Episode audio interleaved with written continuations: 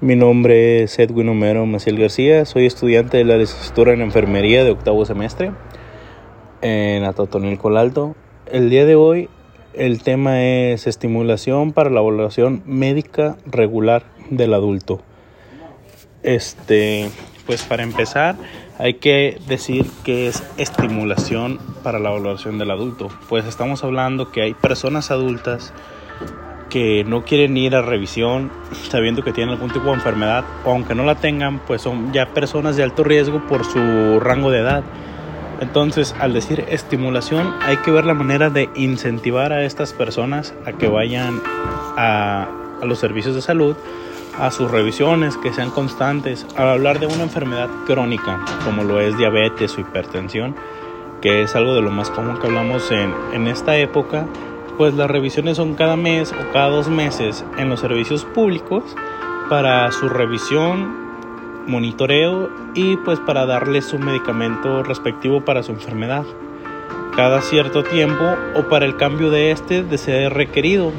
Pues el punto es que las personas mayores estén bien y en base a estos chequeos ir mejorando o conservar un poco la calidad de vida que estos tienen de alguna manera u otra, pues el punto es que las personas mayores estén bien.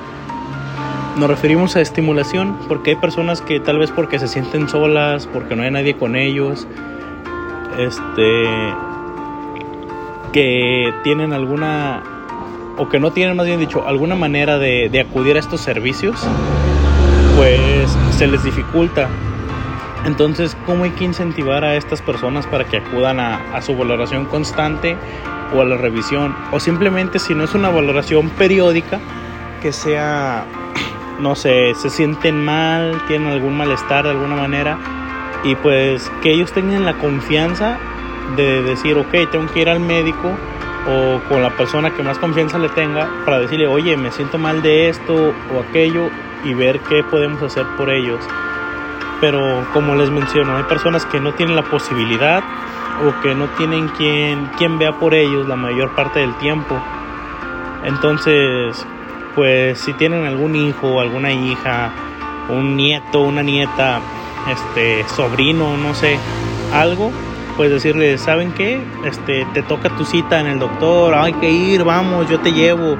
Este, que sepan que alguien está con ellos, o si no, pues que el personal médico, en el caso de enfermería, que tenemos mucho, mucho y constantemente contacto con las personas, que sepan que pueden llegar con nosotros, platicar y no simplemente que lleguen y, y sí, don Juan, ya le toca su cita, mire, ahorita le toca. Pues intentar platicar un poco con ellos, ver qué nos dicen, que ellos se sientan cómodos. Es una manera que yo siento que las personas adultas se sentirían cómodas para, para ir a sus chequeos, a sus revisiones o si no quieren ir, que tengan la confianza de, de, decir, oye, puedes pasar aunque sea por aquí, no sé si tienes algún tiempo.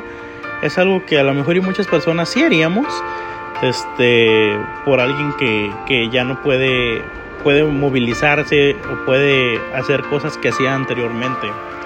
Entonces, hablamos que si tienen una enfermedad crónico-degenerativa, es a lo mejor no un mayor impedimento, pero es algo que necesita un tratamiento de cerca y una vigilancia adecuada.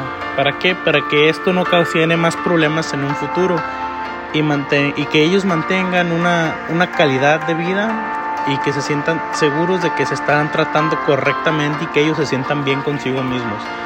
Yo creo que si hacemos los familiares que, que, tengamos eh, personas adultas en nuestra casa, pues yo pienso que la manera más adecuada es sentir que ellos sientan que hay alguien cerca de ellos o con alguien que puedan contar. ¿Para qué?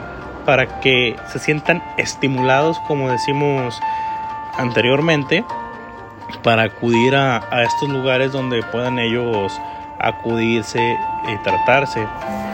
Otra de las maneras en que estas personas pueden sentirse estimuladas o con las ganas de ir es que ellos sepan que no los vas a atender de una mala manera, sino que digan, ok, la persona con la que voy a ir me atiende bonito, me trata bien, es una buena persona y pues ellos se sienten cómodos hacia uno.